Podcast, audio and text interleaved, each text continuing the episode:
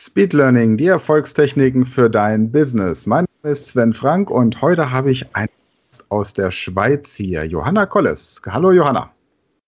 Hallo Sven. Schön, dass es geklappt hat mit dem Interview. Stell dich doch mal bitte unseren Hörern vor. Was ist deine Geschichte? Ja, da habe ich auch drüber nachgedacht. Was ist meine Geschichte? Ich würde sagen, man fängt am Anfang an. Ähm, und was besonders bei mir ist, ich bin ähm, in Rumänien geboren. Ich bin als Deutsche dort groß geworden, habe sehr früh auch den, also gelernt, was es oder am eigenen Körper erfahren, was es bedeutet, gemobbt zu werden, weil ich eben eine Deutsche war. Und nach acht Jahren sind wir dann nach Deutschland ausgewandert und weil Ceausescu dann, ja, die Zeit war dann vorbei. Und ja, in Deutschland war ich dann die Rumänin, was ich ja jetzt wirklich nicht war. Und dann wurde ich dafür, äh, ja nicht gemobbt, aber ja, du bist ja die Rumänin. Aber das war ich nicht. Damit konnte ich mich nicht identifizieren. Aber dann habe ich sehr früh einfach begriffen, ach, was, lass mal die anderen reden. Ich bin einfach ich. Und darauf, äh, daran habe ich einfach seitdem, ja, arbeite ich daran. An mir selber. Und ich vergleiche mich nicht mit anderen. Und ja, jetzt lebe ich sogar seit zwei, äh, seit vier Jahren in der Schweiz mit meiner Familie. Und die ähm, Deutschen sind ja auch nicht gerade gut angesehen in der Schweiz. Aber ich, ja, ich habe es nicht so, ich merke es nicht, ich, mich berührt es nicht so. Ich bin einfach ich und komme damit gut an und ja. Merkst du, merkst du das bei deinen Kindern? Haben die, werden die irgendwie als, oder habt ihr schon mal erlebt, dass euch jemand als Schiedschwab oder so bezeichnet hat? Ähm, Unsere Kinder sind noch sehr jung gewesen, als wir hin ausgewandert sind und die sind sofort im Kindergarten gestartet.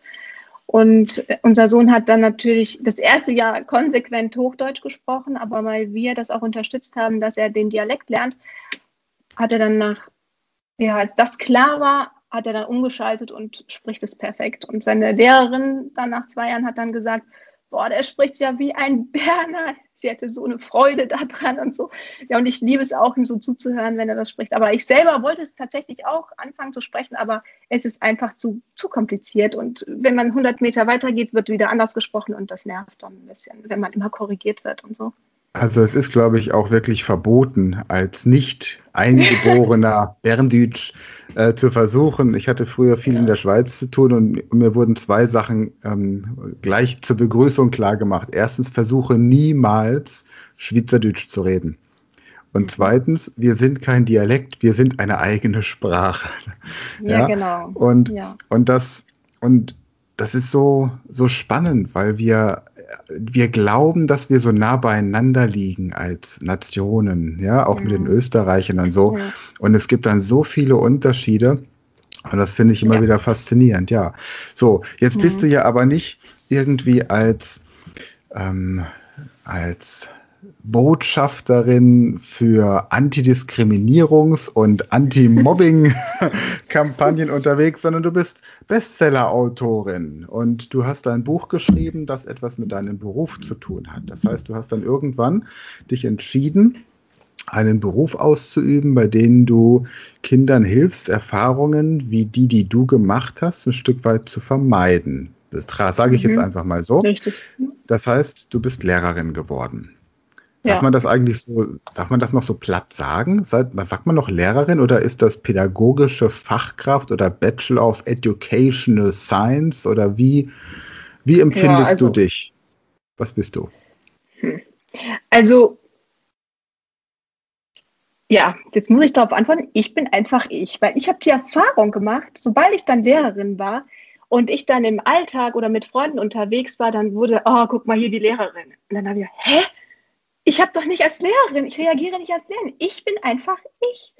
Und ja, man kann tatsächlich Lehrerin noch sagen. Hier in der Schweiz ähm, gibt es den Unterschied zwischen Primarlehrer, das ist man dann bis zur sechsten Klasse und dann Sekundarlehrer und, und so weiter. Aber ich habe nicht gehört, dass sich der Titel irgendwie oder dass man das jetzt anders nennt oder so. Ähm, ja, ich bin in Deutschland, habe ich Grundschullehramt studiert. Und ähm, für die Kleinen habe während des Studiums, also es hat mir sehr viel Freude gemacht, weil ich sehr gerne selber lerne. Ähm, das Referendariat, das war ein bisschen überschattet. Ich hatte einen schweren Autounfall und habe zwei Monate später erst gestartet und hatte sehr große Schwierigkeiten, so wieder ins Leben zu finden. Und ähm, dadurch war das sehr, sehr anstrengend.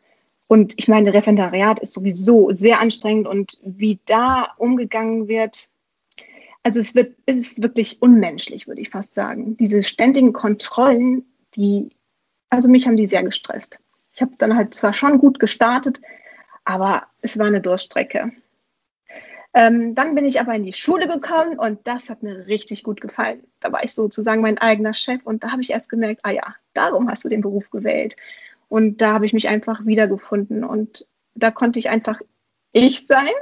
Und äh, damit auch meine Schüler prägen und sie unterstützen und ja. Wie machst du das dann, dass deine Schüler spüren, dass sie auch ich sein können? Also wie hat das, was du erlebt hast, was du ja. jetzt beschrieben hast, dich geprägt als Lehrerin, um das dieses Gefühl, ich bin einfach ich und es spielt keine Rolle, ob ich jetzt als, als Deutsche, als Rumänin, als Schweizerin, als Lehrerin, als Mutter, als Ehefrau, als Touristin irgendwo auftrete, sondern ich bin einfach Johanna und, und du darfst der, der Uri sein und der Fritz und die Gisela und die Elsbeth, ja. Und Kevin und Chantal und wie sie alle sonst heißen im Moment, ja. Ja. Hast du das Gefühl, dass sich das irgendwie auch in deinem Unterricht ja, das denke ich durchaus, ja. Zum Beispiel, also ich hatte ja dann, ähm, also ich habe acht Jahre in Deutschland unterrichtet, bin dann ähm, hier in die Schweiz gekommen und kam, fing, kam dann so in die Schule rein.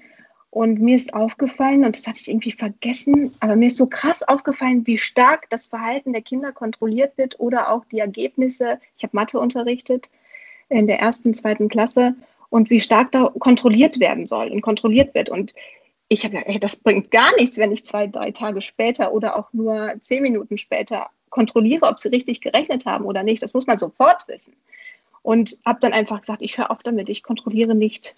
Ich schaue zwar, ob du es gemacht hast, ich gucke mir an, ob es richtig ist und habe auch ziemlich früh den Eltern auch vermittelt, ähm, wenn ihr Kind rechnet, dann nicht zehn Minuten später kontrollieren. Gucken, seien Sie da, gucken Sie, gucken, äh, ob es richtig ist, weil das, die, die direkte Rückmeldung hilft einem Kind eigentlich erst weiter. Und ich habe das auch jetzt so durchgezogen, dass ich unterrichte momentan, also es hat sich so herauskristallisiert, dass ich mit der fünften, sechsten Klasse sehr gut klarkomme und ich unterrichte auch in der siebten Klasse. Ähm, und da habe ich dieses Thema Kontrolle, dieses, du musst Hausaufgaben machen oder du musst das machen und ich kontrolliere es, mache ein Häkchen dran, das habe ich komplett abgegeben. Mir sind halt sehr, also mir ist wichtig, das sage ich den Schülern auch immer, es ist, hey, du, du lernst hier nicht für mich, das machst du für dich. Und wenn du dir jetzt nochmal Mühe gibst oder wenn ich auch kritisiere, sage ich, hey, das, das ist gut, dass du einen Fehler gemacht hast. Das ist gut, dass ich dir was sagen kann, weil nur deshalb kannst du lernen. Wenn du jetzt keine Fehler machst, alles richtig machst, dann äh, gut, dann muss ich suchen. Was könnte ich mir jetzt noch sagen, dass, damit du dich verbessern kannst? Und ähm, auch, ich sage noch, hey, du musst kontrollieren, ob du deine ganzen Sachen dabei hast. Ähm, natürlich kontrolliere ich in dem Sinne, sag, so, du musst jetzt in die, du kommst in meine Klasse und du hast alles da ja, das ist dann auch schon irgendwie eine Kontrolle, aber ich sitze nicht da und mache ein Häkchen. Also man hat so eine, also mir ist wichtig, diese Eigenverantwortung, die, die fördere ich sehr stark und dass die bei den Schülern liegt und nicht bei mir. Es ist ja nicht meine Verantwortung, ob ein Schüler lernt oder nicht. Und das heißt, da unterstütze ich meine Schüler, dass sie diesen Schalter auch umlegen und sagen, ähm, ja, ich mache das für mich. Das heißt, wenn ich dich richtig verstehe, motivierst du die Schüler auch weniger jetzt zu sagen, ich bin hier im Bereich, äh, dass mir ständig gesagt wird, was ich falsch mache, sondern ich überlege mir, wie ich mich verbessern kann. Ich suche also quasi nach Möglichkeiten, das, was ich bislang mache, immer noch beim nächsten Mal ein kleines bisschen besser zu machen. Kann man das so sagen? Also es gibt Schüler, die, die wollen sich verbessern. Die geben einfach alles und machen es gut und dann gibt es, da muss man fast gar nichts machen. Die, die geben einfach immer alles und die freuen sich dann natürlich auch über ein Lob, sind dann überrascht, wenn sie noch mal, wenn ich dann noch irgendwie was sage, ja, das könnte es noch besser machen, weil ich, ähm, sie haben zwar ihr Ziel erreicht, aber ich denke immer, ein Schüler kommt ja in die Schule nicht, um das Ziel schon erreicht zu haben, sondern einfach auch weiter zu gehen zu können und dann motiviere ich, sage, guck mal hier, das könntest du noch besser machen. Aber das ist schon nicht mehr das Niveau der Klassenstufe, könnte man jetzt sagen, bei den ganz guten Schülern. Dann gibt es Schüler, die, ähm, ja, die geben alles, aber es reicht nicht und man kritisiert. Und da, da mache ich es, dass sie, also es gibt schon, es werden, es kullern schon manchmal Tränen auch, aber weil sie sehr emotionale Personen auch sind, aber trotzdem versuche ich ihnen zu vermitteln, hey, es ist in Ordnung, wie du fühlst, aber ähm, du kannst es noch besser machen. Mach es nochmal, probier es nochmal. Ich motiviere sie einfach. Ich, ich motiviere sie und gebe ihnen immer die Rückmeldung, das machst du gut. Weiter, morgen wird es besser, ja. Das ist. Also und du bei sagst, den anderen. So nach dem ja. Prinzip, das machst du schon sehr gut, aber das kannst du sogar noch ein bisschen besser? Nee, also ich sage, wenn es nicht sehr gut ist, sage ich nicht, dass es sehr gut ist. Ne? Also ich sage, es ist gut, dass du dich, also ich finde es gut, dass du dich bemühst. Ich sehe, dass du dich, das so sage, ich sehe, dass du dich bemühst, dass du, ähm, ja, dass du dir Mühe gibst, es, also die Aufgabe zu lösen. Ähm, aber du könntest das noch verbessern oder das ist noch nicht richtig. Also ich bin schon sehr ehrlich. Ich sage, das ist nicht richtig, das ist nicht richtig. Aber bitte die Kritik, das sage ich dann auch ganz oft, ich kritisiere dich nicht, weil ich, weil ich dich hasse. Also das sage ich auch nicht, aber ich kritisiere. ähm, wie sage ich das denn? Ist echt schwierig, oder? Gerade bei so einer kleinen heiligen, heiligen Kinderseele, weil du, ich meine, man muss auch immer, glaube ich, so ein bisschen aufpassen in Mathematik ist klar, das Ergebnis, das muss einfach richtig sein. Aber bei vielen anderen Fächern, da gibt es einfach auch mehrere Wahrheiten, mehrere Lösungen. Eben. Und wenn du jetzt, wenn du jetzt zum Beispiel eine Geschichte schreiben lässt, die sollen ihre Lieblingsgeschichte schreiben, so, und jetzt wäre das aber nicht deine Lieblingsgeschichte, mhm. sondern es ist eben die Lieblingsgeschichte von diesem Kind und da ist ein Schwein vielleicht blau und das kann irgendwie Skifahren, ja? Dann ist ja, die Frage, genau. ob man das als Lehrerin oder als Lehrer dann als, als gut beurteilt oder nicht. Ich habe selbst einmal was mhm. äh, kleine, ein kleines Trauma erlebt. Mir ist die blaue Farbe ausgegangen im Malunterricht und dann habe ich einen Feuerwehrmann gemalt, bei dem aus dem Schlauch das Wasser in grün rauskam, weil ich gerade im Urlaub in Kroatien war und da war das Wasser grün, ne, vom Gefühl her. Ja. Und Wasser mhm. ist ja auch nicht blau, es ist ja durchsichtig. Ja. So, ja. Da habe ich eine 4 drauf bekommen, weil ich die falsche Farbe gewählt habe. Und meine Mutter haut dann noch in die Wunde rein und sagt, du warst einfach nur zu faul, um eine neue Farbe zu kaufen. Hm. Und da muss ich ja, jedes Mal dran denken. Aufpassen. Ja. muss ich jedes Mal dran denken, wenn ich einen kristallgrünen Bergsee sehe. Dann denke ich, hm. meine Kunstlehrerin wollte ihr, ihr Bild haben, ja, nicht mein Bild. Ja. Okay. ja gut, im Deutsch, im Deutschunterricht geht es ja, also gerade wenn es um die Lieblingsgeschichte ginge, ne, dann habe ich ja ganz andere Kriterien, an denen ich messe, die ich messe. Da, da geht es ja nicht um meine Lieblingsgeschichte. Es geht dann darum, habe ich eine bestimmte Gliederung eingehalten oder habe ich mich an eine Einleitung, Hauptteil, sowas mhm. äh, richte ich mich oder kon darauf konzentrieren wir uns dann oder das kann ich dann bewerten. Aber ich muss auch sagen, ähm, ich habe sicherlich auch mal ähm, was Falsches gesagt und ich habe danach auch Gespräch oder wo ich so verletzt habe, es nicht so gemeint habe, es kommt, aber es ist ja, ist ja immer so Sender-Empfänger-Problem. Du sagst etwas und du meinst, also es kommt ganz anders an bei dem, als wie du es gemeint hast. Dann habe ich schon öfter Gespräche geführt und ich habe mich auch schon entschuldigt, wenn ich, wenn ich dann gemerkt habe, boah, da bin ich über meinen, ja, über meinen, ich weiß gar nicht, wie ich das sagen soll. Ich du bin einfach eine, Gren eine, Grenze über, überschritten. eine Grenze überschritten, genau, eine Grenze ja. überschritten. Denn es ist, also als Lehrer, also Hut ab vor allen Lehrern, weil ich finde, es ist echt ein Knochenjob. Es ist so, ich finde den total hart. Und den muss man echt lieben, sonst, sonst hält man das erstens nicht durch. Und natürlich kommen Situationen, wo man so an seine Grenzen kommt und man wird ja wie geärgert von den Schülern oder ja, und man fühlt sich persönlich angegriffen. Also das zu lernen, auch als Lehrer, sich zu distanzieren von dem, was ein Schüler auch sagt, auch wenn es total gegen einen selber gesagt wird, also verbal, also da sind schon, da fliegen manchmal Sätze her. Und das sich zu distanzieren, ist dann schon eine Kunst, eine Kunst, eine Stärke, die man auch haben muss. Jetzt liebst du aber trotzdem deinen Job so sehr, dass du speziell für die Schüler ein E-Book geschrieben hast und gerade dein ja. zweites schreibst. Da würde ich gerne in der nächsten Folge mal mit dir drüber sprechen und auch um die Frage, wie man als Lehrer den Schülern zeigt, dass man nicht nur ein guter Lehrer, sondern auch ein guter Schüler ist. Da möchte ich gerne beim nächsten Mal zu draufkommen.